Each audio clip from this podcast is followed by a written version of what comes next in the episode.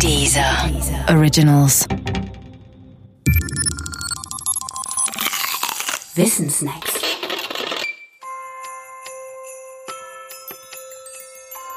Weihnachtsliederlicher Adventskalender.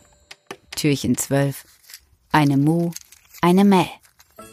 Eine Mu, eine Mäh ist weit davon entfernt, ein klassisches deutsches Weihnachtslied zu sein.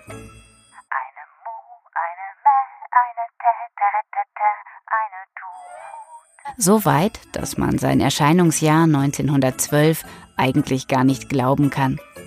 Denn die Mu hat so gar nichts Getragenes oder Erhabenes an sich.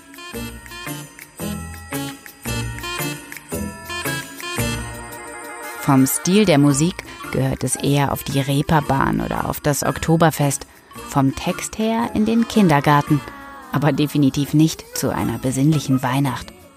Und christlich ist es schon gar nicht. Komponiert wurde es von Wilhelm Lindemann und betextet wurde es von einem gewissen Waldemar Alfredo, möglicherweise einfach nur ein anderer Name Lindemanns. Lindemann jedenfalls hatte sich und sein Herz verschrieben an das, was man früher die heitere Muse nannte, also an die Unterhaltungsmusik ohne größeren künstlerischen Anspruch. Unterhaltungsmusik, so heißt es, ist vergleichsweise einfach und auch die Mu ist kein kompliziertes Lied.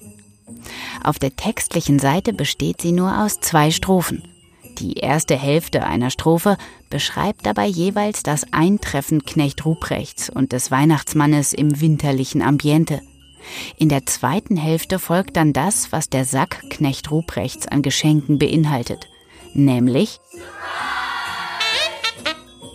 eine Mu, eine Mäh, eine Tä, Tä, Tä, eine Tute, eine Rute, eine Hopp, Hopp, Hopp, eine Didel, Dadel, Dumm, eine Wau, Wau, Wau, Ratatatsching, Daderatabum. Aha. Der Weihnachtsmann bringt also eine Hopp, Hopp, Hopp und eine Didel, Dadel, Dumm. Diese lautmalerische Liste klingt heutzutage vermutlich etwas albern, unerwachsen und eher infantil. Vor 40, 50 Jahren aber war das anders. Damals konnte man vornehm herumalbern. Die erfolgreichen Rollen des Schauspielers Heinz Rühmann etwa waren zum großen Teil komödiantisch, genauso wie die von Peter Alexander oder Heinz Erhardt. Und im deutschen Schlager waren Titel angesagt wie das Lied Der Schlümpfe von Vater Abraham oder der Babysitter Boogie von Ralf Bendix. Deshalb verwundert es auch nicht, dass so mancher, der etwas auf sich hielt im deutschen Schlager, die Mu auf seinem Weihnachtsalbum veröffentlichte. Anita zum Beispiel oder Peter Alexander, Michael Schanze und Wolfgang Petri. Heutzutage ist man freilich zum deutschen Schlager auf Distanz gegangen. Die Mu wird heutzutage deshalb vor allem gerne parodiert, etwa von Götz Alsmann oder Harpe Kerkeling. Oder sie wird immer noch ganz ernst genommen, aber nur da, wo man sie auch am ehesten vermutet. Im Kindergarten oder in der Grundschule. Eine Helene Fischer und die Mu zusammen sind jedenfalls nur schwer vorstellbar. Obwohl man sich auch da nicht ganz sicher sein kann.